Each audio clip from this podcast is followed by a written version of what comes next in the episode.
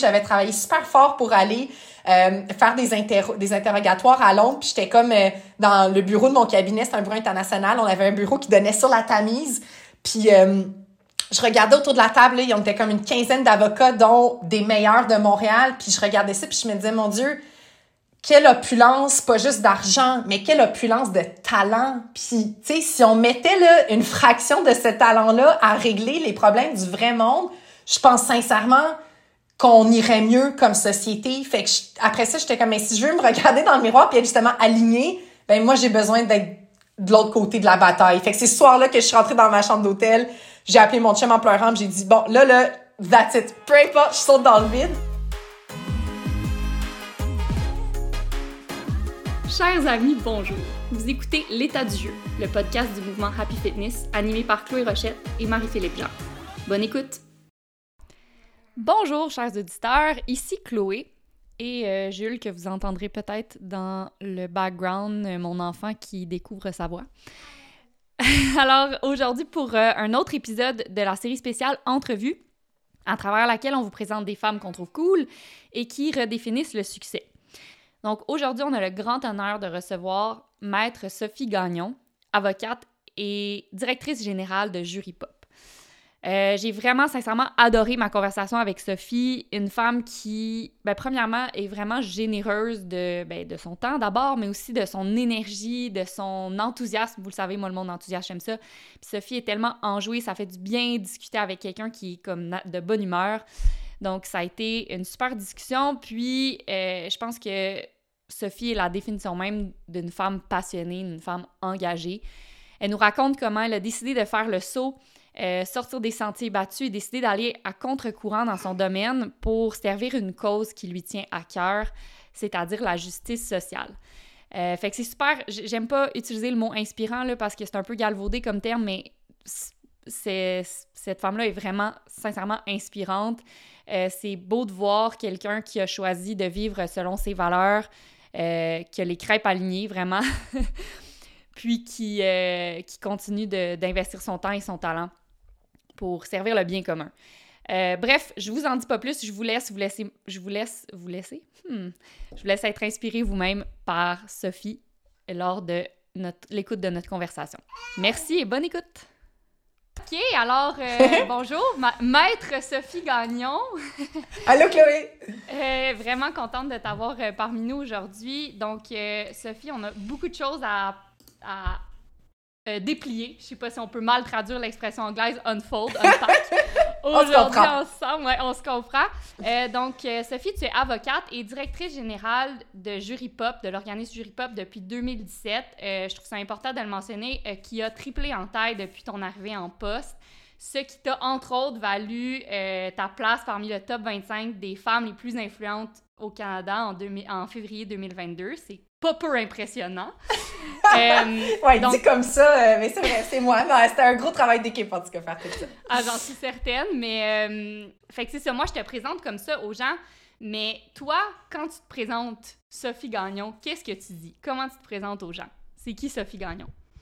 Ben, c'est drôle qu'on fasse ça puis qu'on parle de moi pendant une heure, une heure trente parce que dans les faits, c'est pas quelque chose que j'aime beaucoup faire naturellement. Fait que j'ai tendance, je te dirais, à plus garder ça court.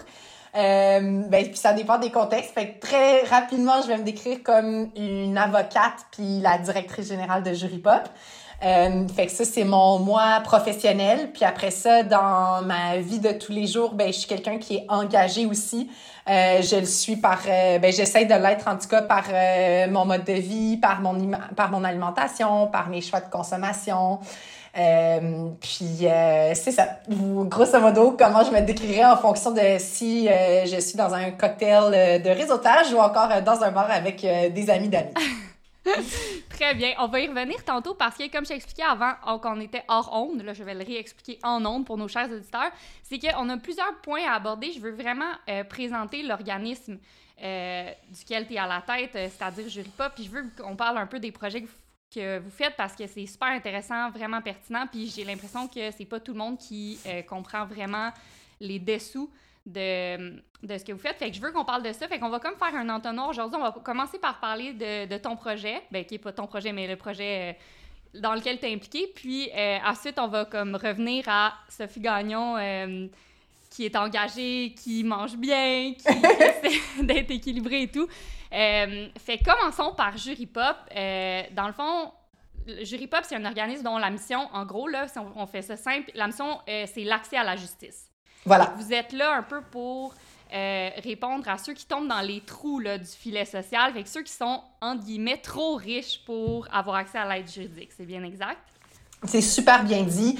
Euh, Jury Pop, ça a été fondé par des étudiants, des étudiantes en droit en 2009 euh, qui suivaient un cours de droit social à l'UQAM, puis qui apprenaient qu'à l'époque, quelqu'un qui gagnait quelques pinotes au-dessus de 12 000 par année, ben, était justement considéré trop riche euh, pour l'aide juridique. Donc, concrètement, si cette personne-là voulait faire valoir ses droits devant les tribunaux, ben, devait se tourner vers le marché privé puis payer euh, des centaines de dollars de l'heure. Donc, euh, les étudiants en question, ben, ils sont sortis dans le corridor puis ils se sont dit, faut qu'on fasse quelque chose pour aider ces gens-là.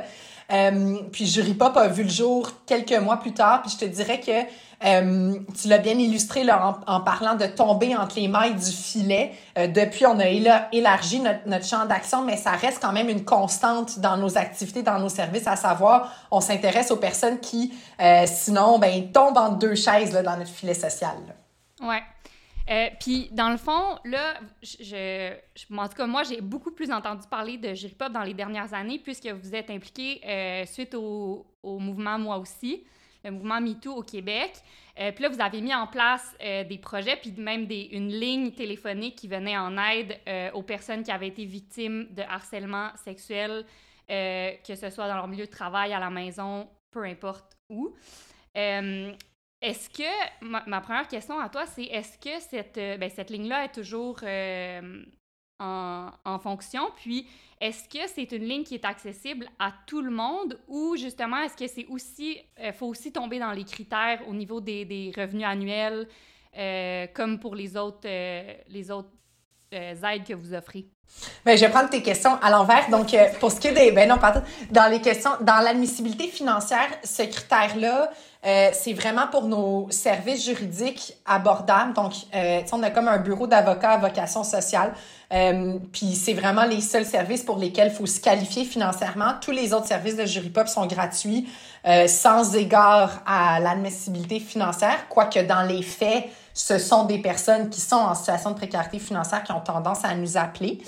Euh, puis l'aventure de Jury Pop dans euh, les questions des violences à caractère sexuel, du harcèlement au travail, puis ensuite des violences conjugales, euh, c'est venu vraiment, comme tu le dis, dans la foulée du mouvement Moi aussi. puis en fait, c'est une des survivantes de Gilbert Rozon qui nous a appelé les heures après sa dénonciation ou la publication de sa dénonciation dans les médias. puis elle se rendait compte que elle avait plein de droits puis potentiellement des responsabilités comme personne qui dénonçait puis elle savait pas trop c'était quoi ses droits ni comment les exercer.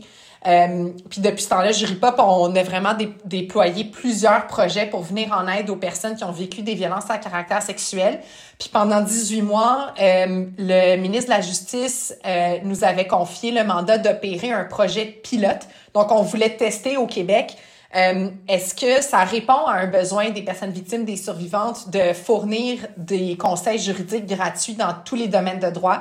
Euh, donc, on a offert ça pendant 18 mois. On a fait faire une étude d'évaluation d'impact par l'Université McGill, puis la conclusion, c'était vraiment clair que oui, ça répondait à un besoin. Puis en parallèle, il y a eu le rapport Rebâtir la confiance qui a été déposé, puis qui a recommandé là, que ces services-là soient pérennisés. Donc aujourd'hui, euh, les services sont offerts de manière permanente via l'aide juridique à travers leur programme Rebâtir, avec qui nous, on, on collabore étroitement. Puis de notre côté, euh, on a plein d'autres services en matière de violence sexuelle, harcèlement au travail, violence conjugale. Euh, puis entre autres, là, on donne des conseils gratuits à tout le monde qui vit du harcèlement au travail, euh, puis de la violence sexuelle dans le milieu de la culture via notre projet L'Aparté. Oui, c'est ça. Fait que l'aparté, c'est ça, ça, se spécialise dans le milieu de la culture. Puis, euh, puis là, c'est ça. La, ligne téléphonique, dans le fond, maintenant, passe via euh, l'aide juridique. Donc, si on ça, veut avoir des informations, nous, on peut appeler euh, à, la, ligne rebâtir, puis on va avoir des informations sur notre situation tout, en toute confidentialité, j'imagine. Exact. C'est quatre heures de conseils juridiques gratuits et confidentiels. Wow, ça, c'est quand même incroyable. Euh, fait que, OK, à, partir, ça fait partie des projets que vous avez. Euh, peux-tu me parler des autres projets que vous avez pour venir aux autres populations marginalisées? Je sais qu'il y a les euh, survivants avec le cancer, les aînés, Caravane 360. Est-ce que tu peux nous en parler un peu en, surface, juste qu'on sache qu'est-ce que c'est? Ben oui, donc je te dirais qu'une autre particularité de Jury Pop, dans nos valeurs, on a la créativité, euh, on, on, se voit vraiment comme les premiers répondants en matière de justice. Euh, concrètement, ce que ça veut dire, c'est que quand les gens ont des besoins sur le terrain, ben chez Juripop, on veut vraiment se déplacer euh, puis aller à la rencontre des gens euh, dans leur milieu de vie. Euh, donc, on a plein de projets euh, un peu funky, comme par exemple euh, les cliniques juridiques dans le métro. Là, ça fait deux ans qu'on n'a pas pu les faire à cause de la pandémie, mais on espère qu'en 2023, on va retourner dans le métro McGill. Mais donc, on a des notaires, des avocats qui sont au métro McGill. On fait des bureaux de bonne fortune. Là. On loue des rideaux, des chaises de plastique, on met des tables. Fait que ça assure une certaine confidentialité, mais les gens font la file là, ils viennent de partout autour de la ville, font la file pendant deux heures pour parler avec un juriste ou une juriste pendant 15 minutes. Euh, après ça, ben, on, est, on a des projets dédiés à différents types de populations, comme la caravane pour les aînés.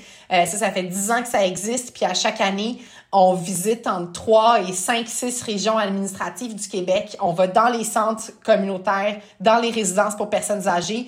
Puis on leur explique comment le droit peut leur venir en aide pour protéger leur volonté, leur patrimoine familial, leur santé. Euh, L'été, on a un projet qui s'appelle les juristes urbains, où là, c'est des cliniques juridiques dans les parcs. Mm-hmm. Euh, cool. Donc, euh, ouais, puis comme tu mentionnais, on a aussi des lignes d'information juridique pour les artistes en situation de précarité financière et pour les personnes qui, n'importe qui qui a un diagnostic de cancer peut appeler chez Juripop puis parler avec un avocat ou une avocate gratuitement. Oui, parce que tu as beaucoup d'autres charges mentales quand tu es diagnostiqué avec un cancer. Ça. Fait que dealer avec la partie légale, des fois, ça peut être euh, un peu la, chose de trop. Mais c'est vraiment cool ce que vous faites. Puis je vais juste faire une petite parenthèse. Si tu dis que dans vos valeurs, il y a la créativité. Puis, euh, puisque vous êtes un organisme communautaire, j'imagine que la, ressource est toujours une question, euh, un enjeu pour vous.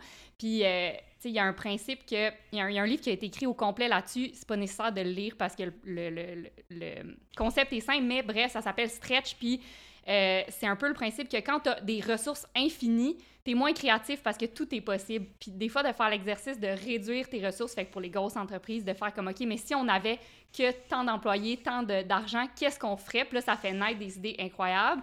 Puis vous, ben, j'ai l'impression que vous êtes peut-être toujours dans cette situation-là, mais ça fait que euh, vous, vous, arrivez avec des projets que sinon n'auraient pas été pensés, là, aller informer les gens direct dans le métro, dans les parcs à Montréal et tout, c'est comme en tout cas, félicitations, je trouve ça vraiment, vraiment cool.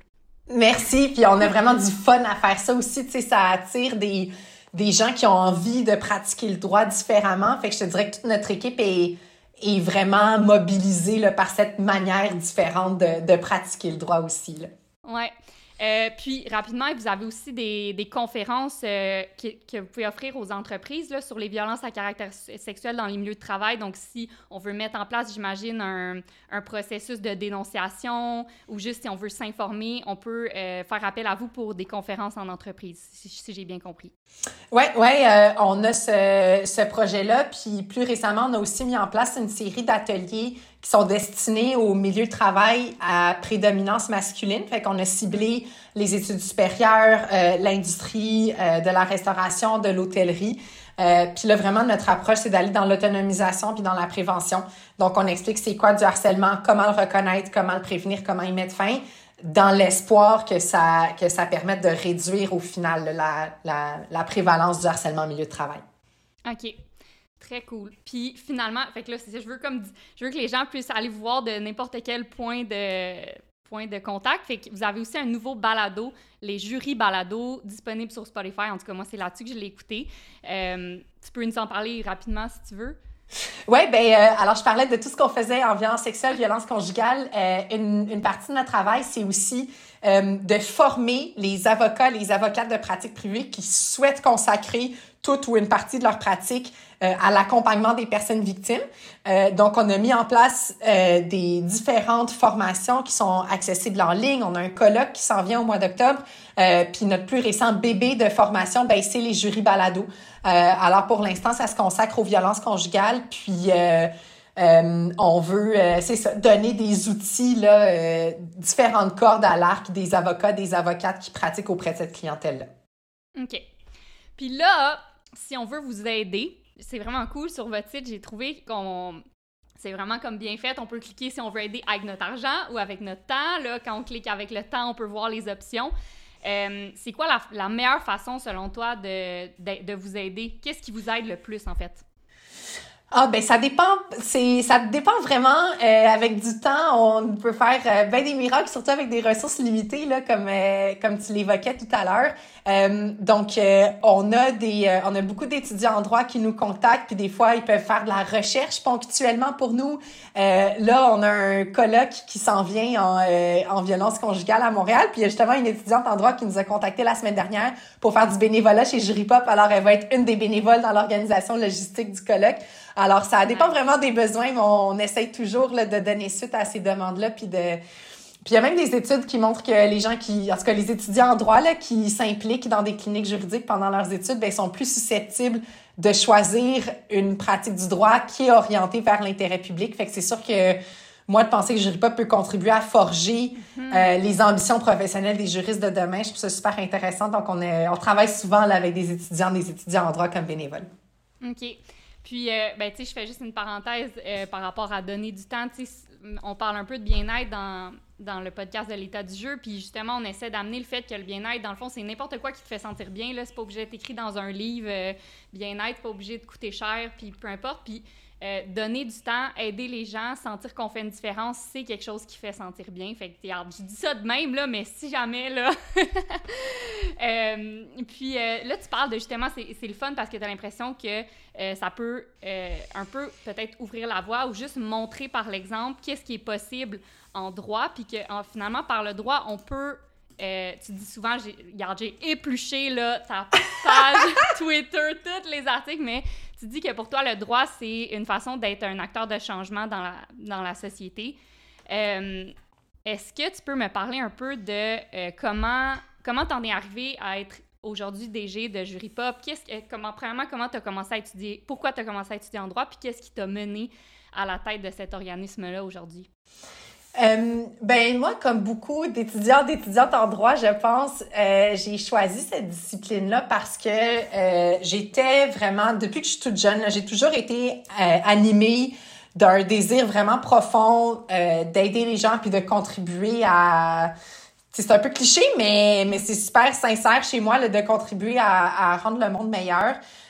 Puis je trouvais que le droit, c'était une manière super efficace de faire ça. Tu sais, je me disais, du haut de mes 19 ans.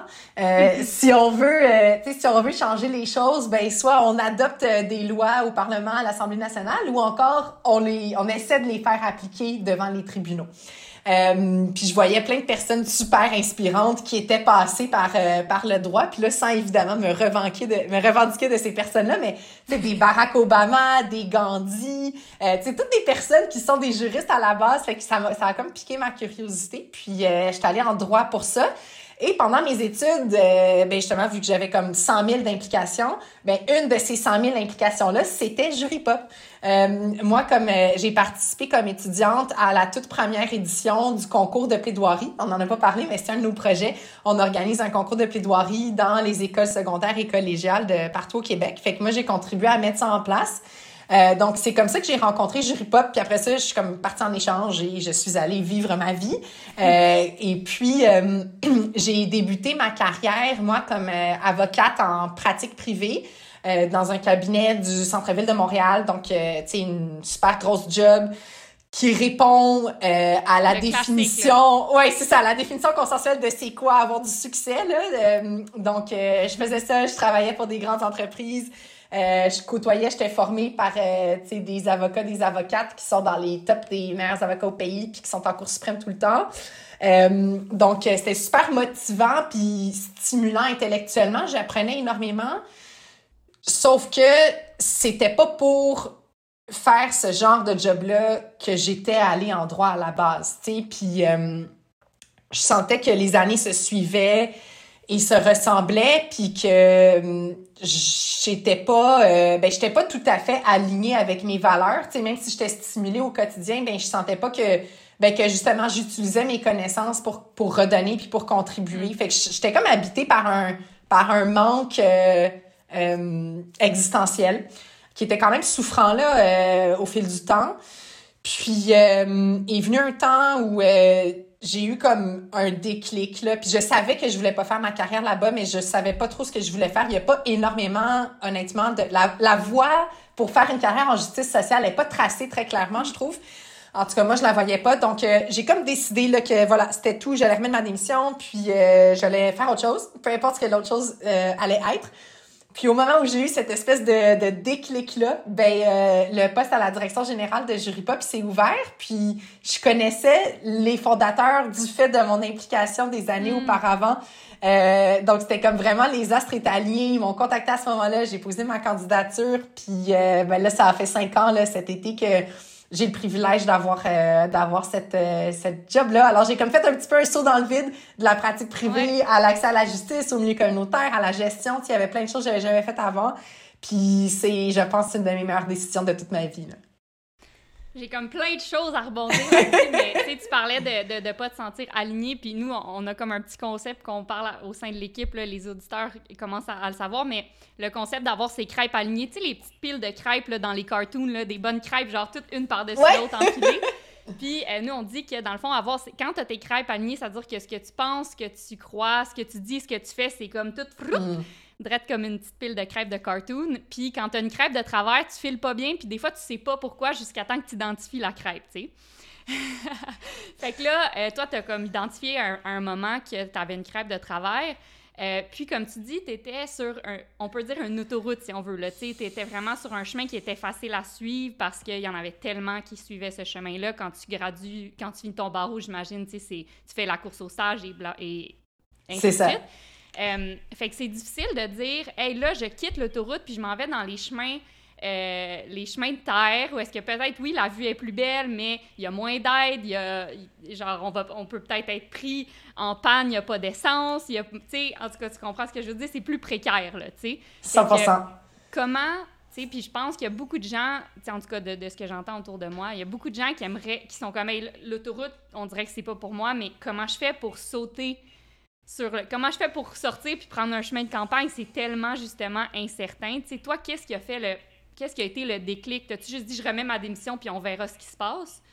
Ou d'abord tu as eu l'opportunité DG Comment qu'est-ce qui s'est passé pour que tu fasses le switch? Ben Premièrement, ça faisait vraiment plusieurs, tu sais, sans connaître la métaphore des crêpes alignées, euh, tu sais, c'était pas, je le savais là que mes crêpes étaient pas empilées, alignées, je le sentais, tu sais, euh, euh, je le sentais, puis j'étais très très alerte à ça, puis j'avais quand même mis en place des stratégies pour. Moi, j'avais vraiment peur de la prison dorée, tu sais, des, des mm-hmm. menottes dorées, je pense l'expression, parce que tu fais, tu sais, comme 26 ans, là, tu fais un salaire dans les six chiffres, puis là, tu peux aller dans les meilleurs restos, t'acheter un condo, faire plein d'affaires. Mm. Puis moi, j'étais entourée de personnes qui avaient un train de vie euh, super enviable, mais qui étaient trop habituées à ce train de vie-là, puis qui, dans le fond, pouvaient pas faire autre chose à cause du salaire. Fait que moi, j'ai vraiment fait une décision consciente de pas devenir dépendante de mon salaire. Fait que je me suis toujours assurée de garder un train de vie, tu sais, plus modeste. Donc, ça a fait en sorte que quand j'étais prête à quitter, ben après ça, j'avais, tu sais, je pouvais couper mon salaire de moitié sans que ça ait un impact sur mon train de vie, ma qualité de vie. Fait que c'est très pratico-pratique comme truc, mais pour moi, ça a été ah, ben, super important. Euh, te donne la flexibilité de changer d'idée. Tu sais, t'es pas pogné avec je peux pas être trois jours sans salaire, fait que je peux pas me permettre de quitter puis chercher ce qui me convient le mieux. Là. Oui, exact. Puis après ça, tu sais, c'est que moi, quand je réfléchissais à la pratique du droit, j'étais, j'étais très au courant des, des, des enjeux d'accès à la justice. Puis j'avais lu une, une lettre ouverte dans le New York Times quand j'étais jeune avocate qui m'avait vraiment marqué, qui, qui expliquait, c'était la fondatrice d'une clinique juridique. Le titre, c'était quelque chose comme euh, Put lawyers uh, where we need them. Mettons les avocats, les avocates là où on a besoin d'eux et elles. Puis en gros, ce que ça disait, c'est qu'il y avait vraiment un désalignement entre euh, ce que, comment les avocats pratiquaient le droit, ce qu'ils faisaient comme job, quelle clientèle ils desservaient versus les besoins de la population. Euh, mm. Puis, tu sais, c'est un peu comme si dans le réseau de la santé, les médecins pouvaient décider de leur job, puis qu'on avait comme 90% de neurochirurgiens, puis 10 de médecins de la famille. Ça marcherait pas, tu sais, c'est pas ça les besoins de la population. Mais comment, on a vraiment, mis à part l'aide juridique, euh, on laisse vraiment au marché privé là, le soin de répondre aux besoins juridiques de la population, puis ça fait en sorte que c'est ceux qui, ont beaucoup de sous, puis surtout l'État puis les entreprises qui ont de l'argent pour, euh, pour faire valoir leurs droits, puis on n'est pas tant que ça d'avocats d'avocates au Québec. Tu sais, on doit être euh, 30 quelques mille membres du barreau. Il y en a plein qui pratiquent pas.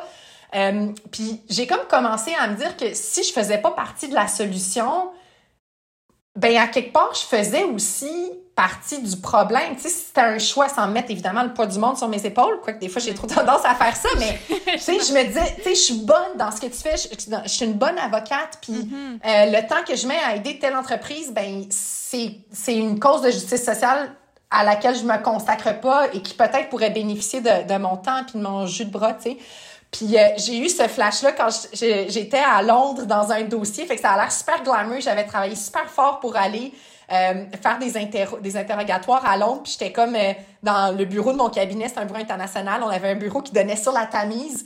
Puis euh, je regardais autour de la table. Là, on était comme une quinzaine d'avocats, dont des meilleurs de Montréal. Puis je regardais ça. Puis je me disais, mon Dieu, quelle opulence, pas juste d'argent, mais quelle opulence de talent. Puis, tu sais, si on mettait là, une fraction de ce talent-là à régler les problèmes du vrai monde, je pense sincèrement qu'on irait mieux comme société. Fait que après ça, j'étais comme, mais si je veux me regarder dans le miroir puis être justement alignée, ben moi, j'ai besoin d'être de l'autre côté de la bataille. Fait que c'est ce soir-là que je suis rentrée dans ma chambre d'hôtel, j'ai appelé mon chum en pleurant, j'ai dit, bon, là, là, that's it. Peu importe, je saute dans le vide. Puis j'ai pris la décision sans rien avoir. Ça a comme à donner, j'ai reçu l'appel de Jury Pop plus tard, deux semaines plus tard. Mais c'est vraiment ça là, qui a été mon moment déclic auquel je, je faisais référence tantôt. Là. Ça me donne des petits frissons. Puis, euh, attends, fait que là, je vais rebondir là-dessus, mais je vais juste faire une petite parenthèse. Euh, tu sais, tu disais que tu t'étais déjà, tu sais, fait que plus jeune, tu t'étais impliqué auprès de Jury Pop euh, parce, quand tu étais étudiante parce que tu étais dans tes intérêts et tout. Puis j'imagine que quand tu t'es impliqué auprès d'eux, c'est pas nécessairement dans un but précis comme je vais m'impliquer auprès de Pop pour un jour avoir un travail avec eux. Puis, tu sais, euh, euh, il y a trois ans, je faisais une conférence dans les écoles, puis j'essayais de dire, aux- ben, ce que je disais aux jeunes, dans le fond, c'est c'est jamais perdu de poursuivre ce qui t'intéresse profondément, même si tu sais pas à quoi ça va te servir plus tard. C'est rarement perdu de, de poursuivre quelque chose qui te tient à cœur. Puis toi, tu vois, ça t'est revenu au moment où tu en avais le plus besoin, finalement. Après, je sais pas si c'est juste pour ça qu'ils t'ont engagé, mais clairement, ça n'a pas nuit, tu sais. Oui, c'est clair, ça, euh, ça a été vraiment un beau hasard. Puis à l'époque, je l'ai fait, tu sais, Jury Pop, en- c'était c'était en 2009. Alors, l'organisation avait comme, c'était sa première année d'activité, là. C'était, ça a rien, aujourd'hui, on est 35, tu sais, ça, ça a comme rien à voir. Fait que c'était vraiment juste un hasard, mais t'as raison que c'est, euh, on est toujours euh, bien servi, ne serait-ce qu'en étant épanoui de consacrer son temps aux enjeux qui nous interpellent le plus, là. Ouais. Fait qu'en tout cas, félicitations euh, d'avoir fait le, le, le saut, si on peut dire. T'es vraiment courageuse, mais euh, je sais pas, je t'écoute parler, j'assume que t'aimes ta job, mais je vais te le demander. Est-ce que t'aimes ta job? Ah, tellement, je me sens. euh, je me sens vraiment. euh, ben, premièrement, tu sais, je sens vraiment que ce qu'on fait, c'est important. Euh, c'est important, puis ça, ça aide vraiment les gens. Euh, puis ça, c'est super précieux. Je pense, tu sais, ce que tu disais par rapport au bien-être, euh, c'est vrai, là, on a dû lire les mêmes articles. Ça fait du bien à l'âme d'aider les gens. Puis moi, j'ai le- j'ai le privilège d'en faire mon travail. Euh, puis en plus, Jury Pop, c'est un environnement où euh, on a comme créé un milieu de travail où on se donne le droit d'essayer ben des affaires. Puis moi, j'ai une personnalité comme ça, j'aime ça. Euh, Tu sais, une job qui serait... Euh, tu sais, euh. Ouais, c'est ça qui serait redondante ou j'apprendrais pas euh, en deux mois j'aurais quitté alors que là au contraire même que des fois euh, on- si j'ai des collègues qui m'écoutent ils vont dire ben là des fois Sophie c'est comme too much puis ils ont bien raison des fois c'est ça le- c'est ça le défi c'est que ça bouge trop mais euh, mais c'est un beau problème à avoir là Ouais, ouais, vraiment. Mais justement, est-ce que tu dirais que de choisir une vocation qui cadre avec tes valeurs et ta personnalité, ça peut être considéré comme du bien-être? Ah mon Dieu, euh, oui, absolument. Puis euh, moi, je ne pourrai plus jamais, je pense, avoir un travail qui ne correspond pas à mes valeurs puis qui ne me permet pas de les, les vivre pleinement. Là. C'est beaucoup trop précieux pour moi. Mhm. Puis qu'est-ce que. Fait que, tu sais, tu travailles dans, dans le milieu communautaire. Qu'est-ce qui est le plus beau de travailler dans, dans le milieu communautaire comme ça? Ou qu'est-ce qui est le plus beau de, de ta job? Euh, ben, c'est vraiment l'opportunité de, de, de, faire, euh, de faire une différence. Tu sais, euh, là, c'est les, c'est les cinq ans du mouvement, moi aussi, qu'on, un triste anniversaire peut-être, qu'on, qu'on célèbre au moment où on enregistre notre discussion. Puis, moi, quand je fais la rétrospective de ça, tu sais, je me sens tellement privilégiée d'avoir été dans une organisation qui a été euh, au cœur des réponses que la société a données au mouvement, moi aussi. Tu sais, Jury Pop, on a mis en place le, les premières initiatives de conseil juridique aux personnes victimes, aux survivantes. On a aidé des centaines de personnes victimes, des centaines de survivantes. Euh, Puis ce qui est le fun chez Jury Pop, c'est que on se contente pas juste de, de rendre des services, d'accompagner les gens, on le fait aussi avec une posture critique, puis on s'efforce toujours de réfléchir à comment on pourrait améliorer le système, fait que, on est allé en commission parlementaire. Moi, ça fait partie de mon travail de réfléchir à comment réformer le droit pour l'améliorer. Euh, puis d'avoir une tribune, puis des ressources pour faire ça, tu sais, c'est 100% pour ça que j'ai voulu être avocate. Puis je pense fondamentalement que c'est à ça que le droit devrait servir. Fait que euh, c'est ça que j'aime le plus, d'être dans un milieu de travail qui me permet de ben d'amener, d'utiliser le droit à son plein potentiel, je dirais là. Tu disais euh, que c'était un triste anniversaire, mais on dirait que moi, je le vois pas comme triste. justement, c'est un mouvement qui, qui fête ses cinq ans. C'est, dans le fond, ça fait cinq ans que ça a été la fin d'un statu quo, tu sais. Mm. Euh, fait que je trouve c'est pas c'est pas triste c'est non t'as raison je pense que ce que je veux dire c'est que c'est triste de penser que encore euh, dans les années 2000 avancées des fois, on nous dit qu'on part de loin puis qu'on dénonce des affaires qui devraient juste pas exister, mais effectivement, la mobilisation, les revendications puis les conséquences positives qui en ont découlé, incluant pour le système de justice, ça, ça mérite célébration, là, je suis ton avis. Ouais. Puis, euh, ben, c'est ça, je t'écoute parler. Encore une fois, je veux pas faire, je veux pas rien assumer, mais je t'écoute parler, puis tu me sembles être quelqu'un de vraiment passionné, qui tripe sur sa job, qui, qui veut juste s'impliquer partout où est-ce qu'elle peut.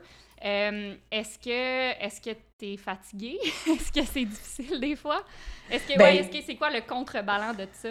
Ouais, c'est clair. moi, j'ai je suis toujours allée à comme 100 000 à l'heure. Ma première euh, adjointe euh, juridique en pratique privée, elle m'appelait Taz pour comme le diable de Tasmanie, là, qui, qui bouge un peu partout. C'était mon surnom. puis, c'est ça. Je toujours, je fais toujours plein d'affaires. Puis pour moi, mais c'est quelque chose que j'ai eu beaucoup de réflexions par rapport à ça, justement par rapport à mon propre bien-être dans les dernières années, parce que, tu sais, ça fait comme dix ans là, que je maintiens ce, rythme-là sur le marché du travail. Puis, euh, moi, la COVID, la pandémie, ça a été super difficile pour moi personnellement. Tu sais, je suis une, moi, je suis une extravertie, je me nourris énormément de l'énergie des autres.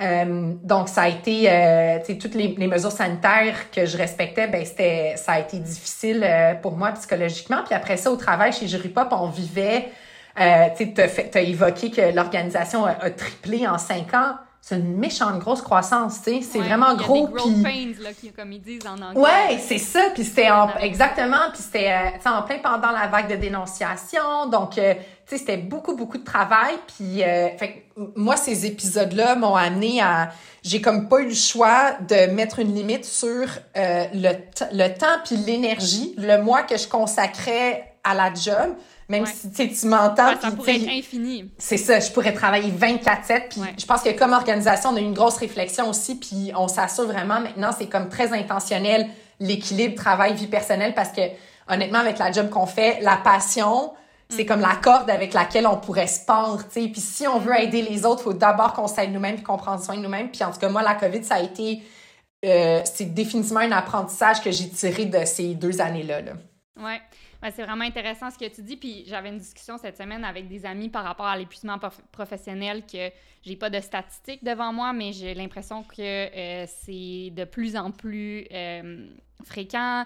Euh, la population, ben, les, les, les, gens de notre âge là, qui sont en épuisement professionnel. Puis souvent, j'étais comme, c'est fou, c'est c'est des gens qui sont vraiment passionnés, qui c'était pas des gens qui aimaient pas leur job en fait, au contraire, c'est des gens qui tripent sur leur job, puis là, ils tombent en épuisement professionnel, puis justement, c'est parce que je pense que quand tu es passionné, c'est difficile de mettre tes limites, tu sais.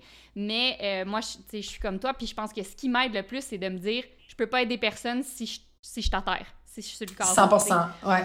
Fait que, est-ce que tu peux nous parler un peu ben là, tu dis en tant qu'organisme, mais aussi personnellement, c'est quoi les mesures que toi, dans ta vie personnelle, tu as mis en place pour mettre tes limites puis prendre soin de toi?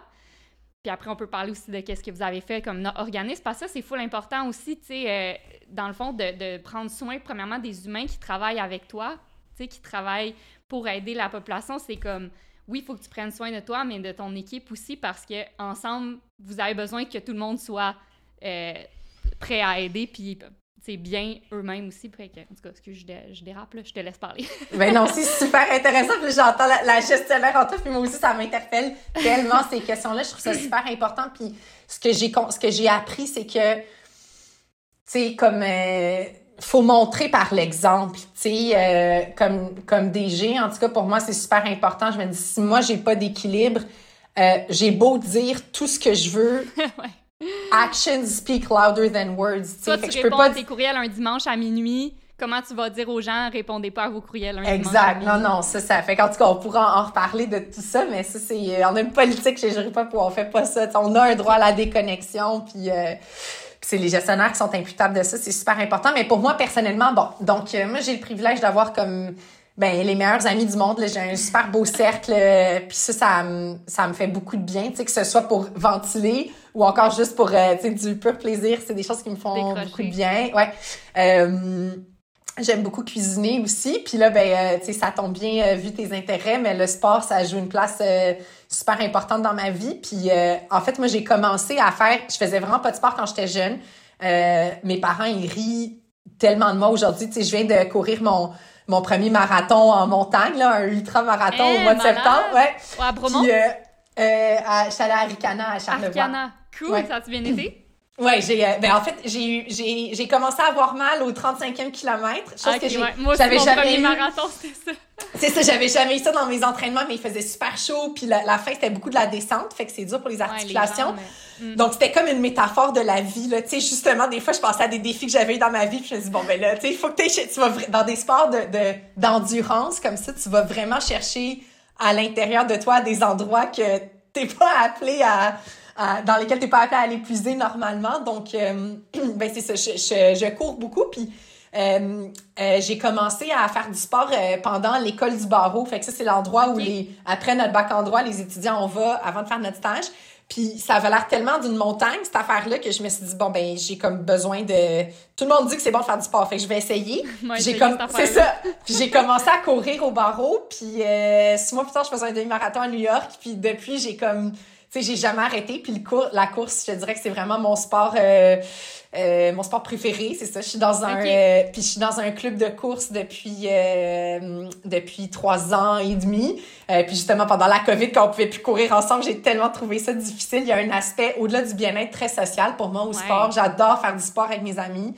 Euh, fait que je prends du temps vraiment pour, euh, pour cuisiner, pour faire du ménage, pour aller courir, vraiment pour euh, faire de la lecture aussi. J'adore lire.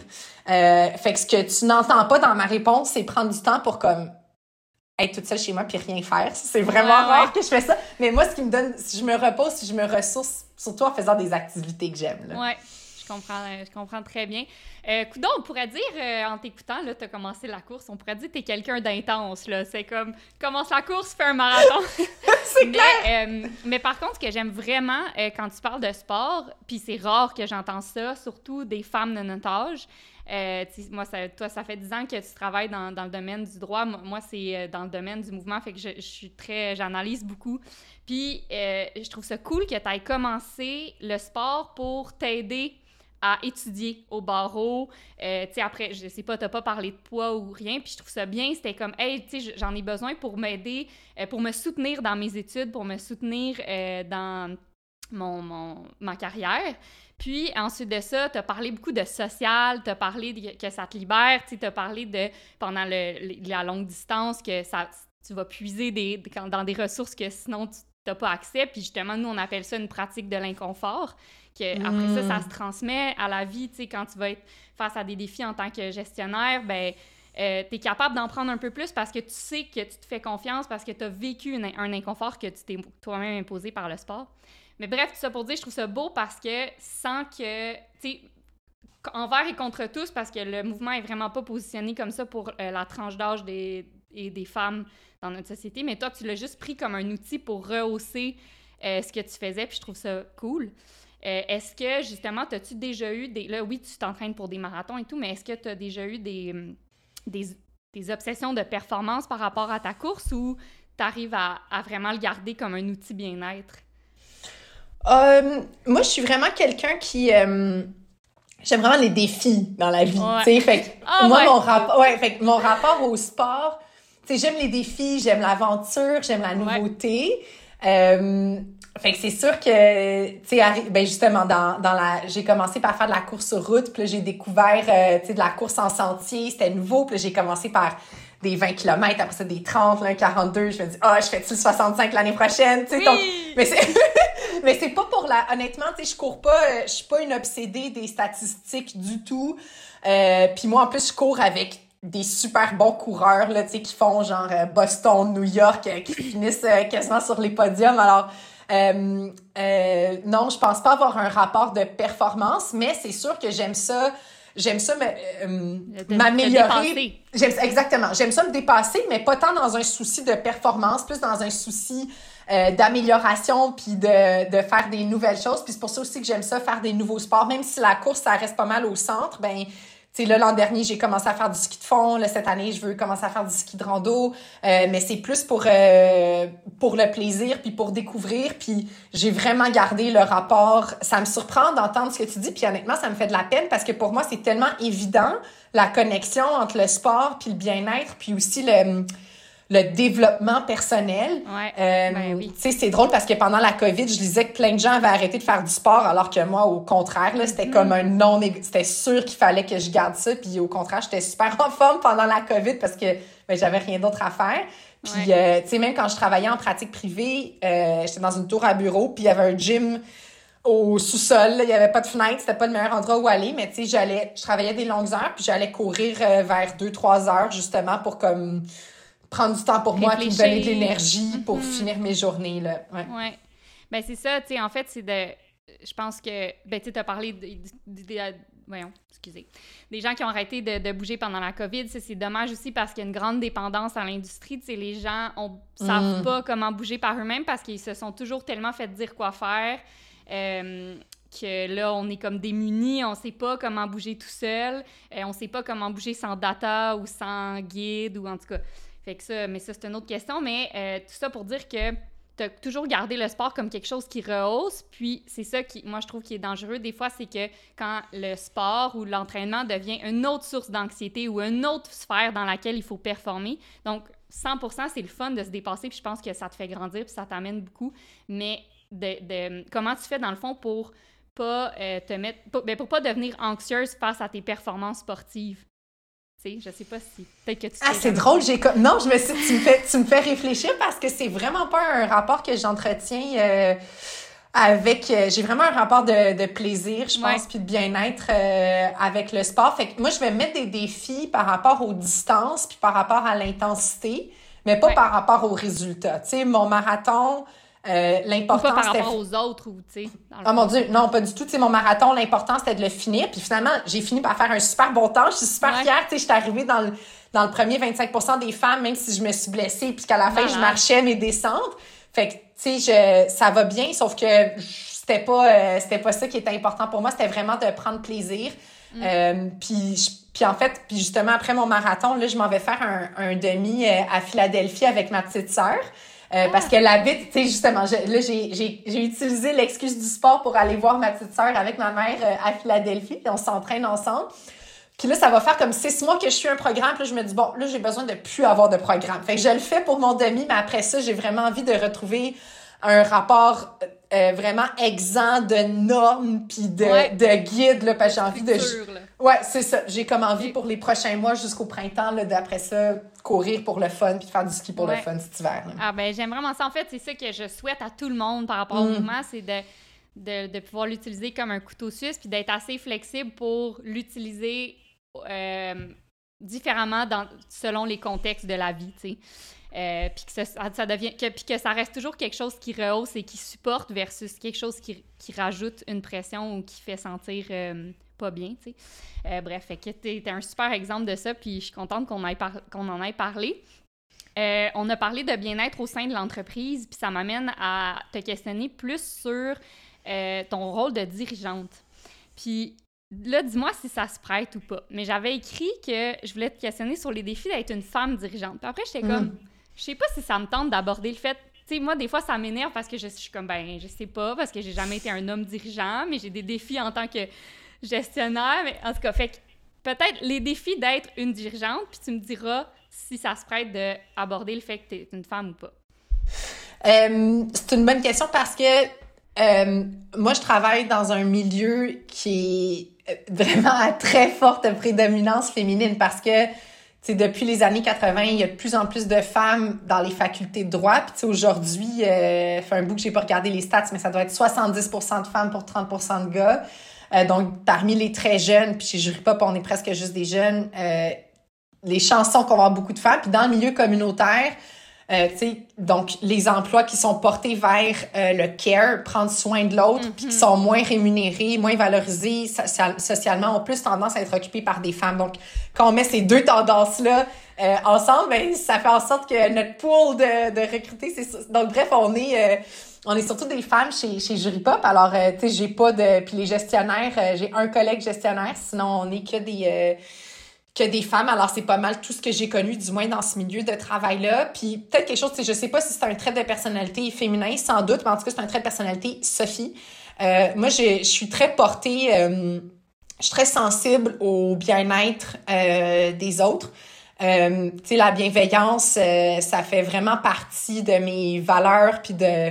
C'est comme une posture instinctive pour moi. Euh, puis euh, c'est, euh, j'en ai fait une valeur chez Jury Pop, la, la bienveillance. Puis, puis je pense que c'est vraiment une force en gestion, mais j'ai dû apprendre. une autre de nos valeurs, c'est le courage. Puis je pense que ces deux valeurs-là doivent vraiment aller de pair. Hmm. parce que comme gestionnaire, des fois, tu sais, il faut prendre des décisions difficiles, incluant difficiles en ce sens qu'elles vont déplaire à certaines personnes. Puis ça, tu sais, en, dans mes premières années, au début là, de, de mon poste, ça, je trouvais, je faisais de l'évitement par rapport à ça. Je trouvais ça difficile mm. d'accepter euh, que je doive déplaire, que, pas, pas tant déplaire, mais plutôt faire de la peine ou blesser ou dire non là c'est euh, ça s'apprend c'est comme un muscle ça... puis pour le bien de l'organisation en fin de compte c'est ça ben, c'est comme ça que je l'ai c'est comme ça que j'ai réussi à, à, le travailler de toujours penser au à l'intérêt de l'organisation, puis au bien-être justement de l'organisation. Mais ça, c'était comme mon défi personnel comme gestionnaire euh, humaine et bienveillante, c'était celui-là, je pense. Mm-hmm.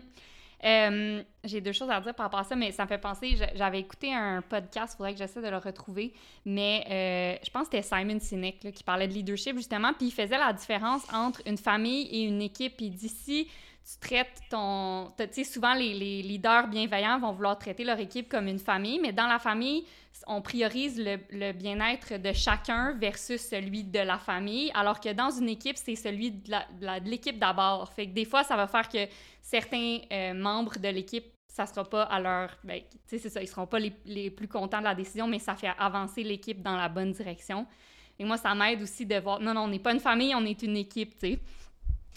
Ouais, euh, c'est, c'est, Puis moi, quand j'ai des décisions difficiles à prendre, des discussions difficiles à avoir, ben, je me, je me rappelle the greater good, dans le fond. Eh, ouais, exactement. Puis ça, c'est super intéressant. Puis c'est aussi, des fois, puis moi, j'essaie d'expliquer ça aussi à l'équipe. Puis nous, on est toutes des filles dans l'équipe. Puis souvent, le, quand on, fait, on veut se donner du feedback, ça va être juste, on se lance des fleurs tout le temps. Puis c'est le fun, tu sais, ça fait, il y a une belle ambiance dans l'équipe, mais souvent, on essaie de se rappeler que euh, c'est un privilège de recevoir du feedback constructif. Puis si quelqu'un prend le temps de s'asseoir avec toi puis de dire Hey, tu sais, ça, tu pourrais le faire mieux, tu pourrais le faire de telle façon, c'est oui, c'est pas le fun sur le coup, mais en même temps, ça veut dire que la personne elle a beaucoup à cœur ton progrès. Euh, puis ta place dans l'organisation, fait que c'est de le voir, on essaie de nous changer notre perception, de dire, hey, mais waouh, quelle chance qu'elle prenne le temps, parce que si la personne se fout de toi, elle prendra pas le temps de s'asseoir, parce que c'est pas le fun de donner du feedback constructif, c'est pas le fun, mais c'est de dire, ben oui, euh, je le fais parce que j'ai à cœur ton, ton, ton, ton, progrès ou peu importe ta place dans l'équipe. Oui, puis souvent, moi, je trouve que des conversations difficiles comme ça, l'anxiété la, de les avoir est presque plus forte chez la personne qui a des choses négatives ou constructives à communiquer qu'à celle qui le reçoit parce que moi, dans mon expérience, euh, ben les gens surtout comme la jeune génération puis toi puis moi on a à peu près le même âge je pense fait qu'on n'est pas si vieilles mais ceux qui sont encore plus jeunes que nous c'est tout ce qu'ils veulent tu sais du feedback fait que justement mm-hmm. en tout cas nous chez Jury Pop en ce moment on est en train de de travailler pour mettre en pour structurer tu sais les comment donner du feedback sur quoi euh, puis c'est reçu avec beaucoup d'intérêt, de curiosité, puis mm. d'enthousiasme, je te dirais, de la part de, de l'équipe. Ouais, parce que c'est une expertise en soi, là, donner du feedback. Oui, euh, absolument. Ouais, puis attends, qu'est-ce que j'allais dire par. J'ai oublié mon idée. Feedback. En tout cas, OK. Ah oui, ben c'est ça. Puis, euh, mettons ton outil pour, pour communiquer des, décisions difficiles. Est-ce que tu es plus quelqu'un qui va y aller par écrit ou tu le fais en personne? Comment tu... Oh mon Dieu, 100% de vive voix. 100 de vive voix. Euh, jamais, jamais par écrit. Là. Puis euh, non, ça se fait... tu sais, ça, c'est un des défis d'ailleurs liés au télétravail. Tu la communication euh, l'écrit a, pris beaucoup plus de place dans la communication, puis euh, non seulement ça prend bien plus de temps à écrire que de parler, euh, mais aussi ça laisse place à ça, ça laisse place à tellement d'interprétations, donc définitivement de vive voix sans aucune hésitation. Là. OK. Puis, euh, encore une question par rapport à être dirigeante. Puis, tu sais, là, t'es dirigeante, as été, tu fais partie du top 25 des femmes les plus influentes. Est-ce qu'une une femme de telle envergure peut se permettre d'adopter une attitude de jeu? Euh, je, t'explique un peu. Là. Nous, pour nous, l'attitude de jeu, c'est vraiment de, de s'assurer que le processus prend plus d'importance que le résultat. Euh, non pas que toi, dans ton cas, le résultat n'est pas important, là, mais en fait, c'est que c'est de profiter du processus sans négliger le résultat. Parce que le processus, en, somme, c'est tout ce qu'on a, tu sais, c'est le... Fait que est-ce que tu es capable d'avoir du fun au travail? Est-ce que tu es capable d'être curieuse, d'être flexible par rapport... Ben j'imagine parce que ça doit brasser, là, dans votre milieu. Euh, fait quoi, est-ce qu'une une femme qui a une, job aussi importante que la tienne est capable d'adopter cette attitude-là où on est dans la, dans la rigidité performance? Euh? Ah mon Dieu, mais il faut. Parce que, ben moi, je suis quelqu'un que j'aime ça avoir du plaisir au travail. C'est essentiel pour moi. Euh, donc, euh, j'aime ça faire des blagues. Je suis pas mal toujours de bonne humeur. Alors, c'est sûr que j'amène ça. Mais par ailleurs, euh, mon, on a toutes les qualités de nos défauts là, et vice-versa. Puis, moi, des fois, le, le, le, risque là, ou mon défi, c'est que je vais vouloir aller trop vite. tu sais. Mm. Donc, justement, j'ai hâte que le résultat arrive. Fait que des fois, faut vraiment que je me parle ou que d'autres gens dans mon équipe me parlent pour ralentir. Puis comme DG, c'est super important parce que si moi, je veux, je veux aller vite par rapport à moi-même, ben, un peu comme je disais tout à l'heure, ça met de la pression aux autres personnes dans l'équipe. Fait qu'il faut vraiment que je fasse attention, que je sois consciente de mon rythme. Euh, puis j'aime ça, je trouve ça super intéressant comment tu le positionnes, de prendre plaisir dans le processus. Moi, j'aime ça les processus, puis j'aime ça apprendre, fait que ça me parle vraiment mhm. beaucoup. C'est ça. Euh, donc, euh, ouais, je vais réfléchir à ça, merci. Ouais. Euh, ben oui, puis ça fait partie pour nous de l'attitude de jeu, c'est d'apprendre à apprendre, c'est dans le fond, parce que plus on vieillit, plus tout ce qui, ce qui compose notre quotidien est quelque chose d'acquis. On, on c'est rare qu'on se met dans des positions où on est débutant dans quelque chose, puis il y a beaucoup, y a beaucoup à, à gagner de, de se mettre vulnérable puis d'apprendre des nouvelles affaires, tu sais. Euh, fait que, puis est-ce que, comment tu fais euh, pour, en tant que dirigeante pour t'assurer que les employés profitent du, processus puis ont du plaisir au travail aussi? Est-ce que tu y penses ou? Euh, c'est une bonne question. parce que pour nous, tu sais, on, on, le processus et le résultat sont euh, sont quand même euh, sont, sont pas tout, sont pas toujours euh, distincts comme ça. Euh, parce que, tu sais, dans, dans notre mission, dans notre planification stratégique, on est une organisation qui aime aussi faire les choses autrement. Donc, tu sais, juste de, de concevoir un nouveau projet, ben c'est presque, tu sais, même si le résultat, on s'entend, c'est de donner de l'information juridique aux personnes, mais la conception elle-même du projet, ben ça fait partie de l'ADN de Jury Pop que de la penser différemment. Euh, donc, je pense qu'on aborde ça de cette manière-là. Là. Mm-hmm. ça doit être difficile. sais nous, on, dit souvent qu'on prend notre travail très au sérieux, mais qu'on se prend pas au sérieux. Mais, en même mm. temps, nous, on est dans le domaine de, du mouvement, on rassemble les gens, on joue dehors, c'est facile. Quand les sujets que vous traitez au quotidien sont beaucoup plus lourds, comment vous faites pour euh, ouais, garder une ambiance qui est le fun ou, ou pas ramener ça à la maison? Ça doit être euh, vraiment difficile. Mais c'est sûr qu'on peut pas toujours. Euh, ben. Puis, Puis ça dépend, je, je l'ai évoqué euh, tantôt en début de discussion, mais on fait vraiment plein d'affaires différentes chez Jury Pop. Mm-hmm. Puis tu sais, c'est clair que les gens dans notre équipe qui travaillent auprès des personnes qui vivent du harcèlement au travail, des violences sexuelles, de la violence conjugale. C'est pas vrai là, que chaque journée, tu peux aborder ça avec le sourire. Au contraire, d'une part parce que tu es vraiment exposé à de la violence. Euh, puis, euh, mais d'autre part parce que, honnêtement, ce qu'on fait, on gagne pas tout le temps. Tu sais, mes collègues en violence conjugale, là, elles vont à la cour, puis leur objectif, c'est de convaincre le juge ou la juge qu'il y a de la violence conjugale euh, entre euh, notre cliente puis euh, son ex-conjoint, puis de convaincre le juge d'ordonner une garde exclusive, donc de faire en sorte que les enfants soient juste avec la mère et non pas avec le père. C'est super dur d'obtenir ça. puis elles l'ont pas tout le temps. Puis quand elles l'ont pas, tu tu te dis, aïe aïe, les enfants, ils vont être exposés à de la violence. Puis le conjoint violent va utiliser les enfants pour contrôler encore plus son ex-conjoint. Donc, tu sais, d'avoir travaillé super fort, puis de pas avoir, tu sais, les... Je pense que ce que j'essaie de dire aussi, c'est que les efforts, les résultats sont pas toujours proportionnels aux efforts. Dans ce qu'on mm. fait, on a beau être comme super bon, travailler super fort. On est, des fois, on est tellement à contre-courant du système que les résultats sont juste pas là. Fait que, moi, j'essaie beaucoup de, euh, de nous faire prendre conscience du fait que, ben justement, ce qu'on essaie de faire, c'est un changement de culture, puis que le changement de culture, premièrement, on peut pas porter ça sur juste nos épaules à nous autres, puis deuxièmement, ça prend énormément de temps. Euh, donc, il faut vraiment travailler dans certains cas sur la résilience. Alors, euh, euh, puis on essaie vraiment de soutenir ces équipes-là plus spécifiquement là avec euh, le moral. ouais, Ben, des journées de bien-être. Après ça, on a de la supervision clinique aussi. Donc à l'interne, on a des spécialistes cliniques, mais aussi on a on a commencé, on a quelqu'un à l'externe euh, qui euh, qui aide justement les équipes à débriefer. On suit mhm. des, des formations sur ce qu'on appelle le trauma vicariant. Fait que ça, c'est quand toi tu développes un traumatisme non pas parce que tu as été exposé à un, événement, un événement traumatique, mais parce que quelqu'un t'a raconté son propre événement traumatique. Fait que ça, c'est comme des spécificités auxquelles certaines personnes de notre équipe sont, sont exposées, qui font en sorte que non, tu peux pas avoir du jeu à tous les jours. Ben mais justement, ça, c'est le rôle des gestionnaires, de, puis de nous, tu sais, de, de, moi comme DG aussi, de, de, aussi les ramener à la mission, puis de, de veiller à, à leur bien-être parce qu'on veut prendre soin de, de ces gens-là parce que le travail qu'elles font, c'est super important. Là. Ouais.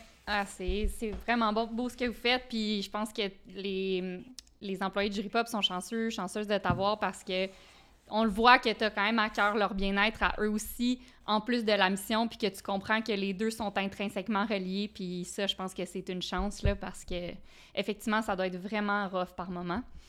Euh, mais j'imagine que vous célébrez les petites victoires euh, à chaque fois. oui, oui, oui, vraiment. On a comme un canal dans Teams, là. Puis on a un canal où justement, quand on les a, les décisions qu'on qu'on souhaite avoir, euh, on le célèbre. Puis ça, faut, faut... Ouais, puis il faut vraiment prendre le temps de le célébrer parce que ça va tellement vite que c'est facile de comme tourner la page puis d'aller au prochain appel. Mais ouais, on s'efforce de, de, faire ça. Là. Vraiment cool. Euh, hey, je prends pas plus de ton temps. On va finir avec les questions en vrac rapidement. Go! Euh, alors, la première question, c'est le livre que tu recommandes à tout le monde. Bon, là, j'ai vu cette question-là à l'avance, puis moi, j'aime beaucoup trop la lecture pour choisir un livre. Fait que euh, j'ai euh, pensé à mon coup de cœur de la dernière année. Euh, puis c'est, ça a été vraiment dur aussi, mais c'est La fille d'elle-même de Gabrielle Bouliane Tremblay. qui est une autrice québécoise, puis c'est comme un roman d'autofiction où elle parle de donc le personnage là qui qui est assimilé à l'autrice, ben c'est une, une jeune fille qui vient de de la région très loin dans Charlevoix, euh, puis qui fait sa transition euh, comme jeune femme trans. Puis c'est euh, c'est vraiment une belle lecture. C'est écrit, c'est magnifiquement bien écrit. Euh, c'est très beau, c'est doux, mais c'est aussi très dur par moments. Fait que c'est une super belle lecture. Puis j'encourage tout le monde à lire. Puis l'autrice, elle écrit aussi des poèmes qui sont magnifiques. Ah, wow! Merci pour cette belle recommandation. Je vais l'écrire en commentaire de l'émission. le meilleur conseil que tu as reçu, toutes catégories confondues? Euh, ben c'est pas comme je sais pas si c'est un conseil mais c'est une citation euh, qui moi je la trouve vraiment belle puis je me la rappelle euh, puis je vais faire une traduction libre parce que je l'ai lu en anglais mais c'est euh, sois doux sois bon sois gentil toute personne que tu rencontres traverse une épreuve ou est en train de, en anglais, c'est be kind for everyone you meet is fighting a hard battle. Fait que je trouve ça vraiment beau, tu sais, parce que des fois, on a des conflits ou on s'entend pas bien avec quelqu'un ou, mais, tu sais, il faut se rappeler que cette personne-là, dans son jardin secret, dans sa vie personnelle, ben, il se passe tout, tout le monde fait face à des épreuves. Fait que je trouve que ça invite vraiment à la compassion puis à la bienveillance. Fait que moi, je trouve que c'est, euh, que ça, moi, ça m'inspire de me rappeler ça. Oui, c'est dans notre manuel de l'employé aussi, nous, parce qu'on voit beaucoup de, de, personnes à chaque soir d'un coup, puis tu sais jamais quest quelle journée sont en train de passer, puis quel fardeau elles portent, fait que de toujours être, nous, ben en tout cas, de, de ce que tu contrôles, c'est ton interaction avec eux, fait que de toujours euh, être mindful de ça, pardon pour l'anglicisme. Euh, je vais la mettre, la citation aussi, c'est très bon. Euh, puis le conseil que tu donnerais à quelqu'un qui, comme toi, est à la tête d'une organisation ou d'un projet euh, pour une cause qui leur tient à cœur. Euh, j'ai dit dédié à une cause qui leur tient à cœur. Je ne veux pas assumer que tu es dédié, mais je, sens que tu l'es. Quel conseil ben, tu donnerais à quelqu'un dans cette situation? Puis là, c'est vraiment pas à cause du thème euh, du podcast, mais je dirais vraiment de, de, prendre, de prendre soin de soi, puis d'accepter qu'on peut pas tout faire. Tu sais, moi, mes premières années, je me mettais tellement de pression, puis je voyais toutes, toutes, toutes, toutes, toutes, toutes les choses qui avaient besoin d'être faites. Euh, puis là, euh, tu sais, je me brûlerais là, si je me mettais cette pression-là tout le temps, puis euh, je ris pas, puis ça porterait pas mieux, puis l'accès à la justice non plus. Alors, moi, je pense que c'est ça que j'aurais aimé savoir, quoi que des fois, il faut l'apprendre par soi-même. Ouais, mais ouais, c'est ça, mais, mais moi, quand des fois, c'est ce qui me force à déconnecter plutôt le soir. Euh, puis, ça fait vraiment du bien, je trouve, pour, le, pour la cause, puis pour soi-même, puis pour tout le monde qui nous entoure. Là. Mm. J'ai une amie qui me, qui me disait toujours une quote en anglais You can do anything, but not everything. Tu peux tout faire, mais pas tout en même temps. Wow, c'est super bon. J'adore ça. Euh, OK, deux, deux dernières questions. Je te donne toutes les ressources du monde pour réaliser ton rêve professionnel le plus fou. Tu fais quoi? J'imagine que ça serait un rêve d'avoir toutes les ressources pour Pop. Ben oui, puis honnêtement, moi je suis pas dans le euh, tu sais j'essaie vraiment de vivre dans le moment présent. Fait que c'est sûr que tu sais avoir euh, toutes les ressources du monde euh, ben ce serait ben justement je faisais un parallèle avec le réseau de la santé puis le milieu juridique puis pour moi tu sais le la justice, c'est c'est d'ailleurs un déterminant social de la santé. Là. c'est tout aussi important que, que la santé. Puis pourtant, on, on, le traite pas comme une question d'intérêt public. Nous, quand on va à l'école, on se fait pas former comme euh, si on allait avoir une profession d'intérêt public. Puis je pense que comme société, on aurait vraiment davantage intérêt à traiter la justice comme telle, euh, puis à mettre les ressources pour que les gens qui ont des droits puissent les faire valoir. Parce qu'en ce moment, au Québec, en 2022, c'est pas ça qui arrive, puis ça, puis c'est triste. Mm-hmm. Est-ce que le changement aurait, ben, j'imagine, c'est le système, c'est aussi au niveau de l'éducation directement que ça soit intégré dès que tu rentres en droit. Euh, oui, qu'il y a un changement, de, un changement de posture par rapport à notre profession. Il y en a plein, là, euh, entends-moi bien, la plupart. En fait, il y a plein d'avocats qui voudraient travailler pour l'accès à la justice, mais les ressources sont pas là, fait qu'ils peuvent pas le faire. Mm-hmm. Euh, et pour finir, c'est une question plutôt personnelle. Ta prochaine aventure, fait que vraiment être un voyage, une course, peut-être le 65, ta prochaine aventure, la prochaine aventure de Maître Sophie Gagnon. Ben là, je me suis inscrite euh, à une course en sentier de 35 km à Percé au mois de juin. Oh. Euh, ouais, fait que j'ai trop hâte, ça va être vraiment beau. Puis le défi, c'est que c'est en début de saison. Puis tu sais, la course en sentier, pour ceux et celles qui connaissent pas ça, ben on court vraiment comme, tu sais, moi je vais courir sur le Mont-Royal, ce qui est pas accessible l'hiver puis au printemps. Fait que ça va être vraiment être un défi d'entraînement pour moi. Ça va être euh, beaucoup plus de, de cross-training. Fait que justement... Des euh, escaliers. Ouais, des, des, escaliers, ben justement du ski de rando, euh, de la muscu. J'ai ça la muscu, mais je sais qu'il faut faire ça pour pas se blesser, fait que j'en fais. mais fait que ça j'ai aussi hâte, tu sais, ça va être ben quand je parle que j'aime le défi puis la nouveauté, d'avoir un nouveau type d'entraînement, j'avais comme envie d'un peu de variété, fait que de garder le trail, la course en sentier, mais avec un de le bouger de place dans mon calendrier ça, ça va me faire une nouvelle aventure. Puis en plus, ça me fait un super beau voyage avec mes amis en personne. On va, on va rester là une semaine pour euh, la fête d'une de, mes meilleures amies. Fait que j'ai bien hâte, c'est au mois de juin. Très cool. Eh mais merci énormément pour ton temps, Sophie. Tu es une personne inspirante. Euh, continue de prendre soin de toi parce qu'on, je pense que le Québec a besoin de toi. fait que, euh, fait que lâche pas. Puis encore une fois, merci pour ton temps. Je sais qu'il est précieux. Hey, merci tellement, Chloé. C'était super le fun de parler avec toi. merci de tous les partages que tu as fait pendant la conversation. Ça fait plaisir.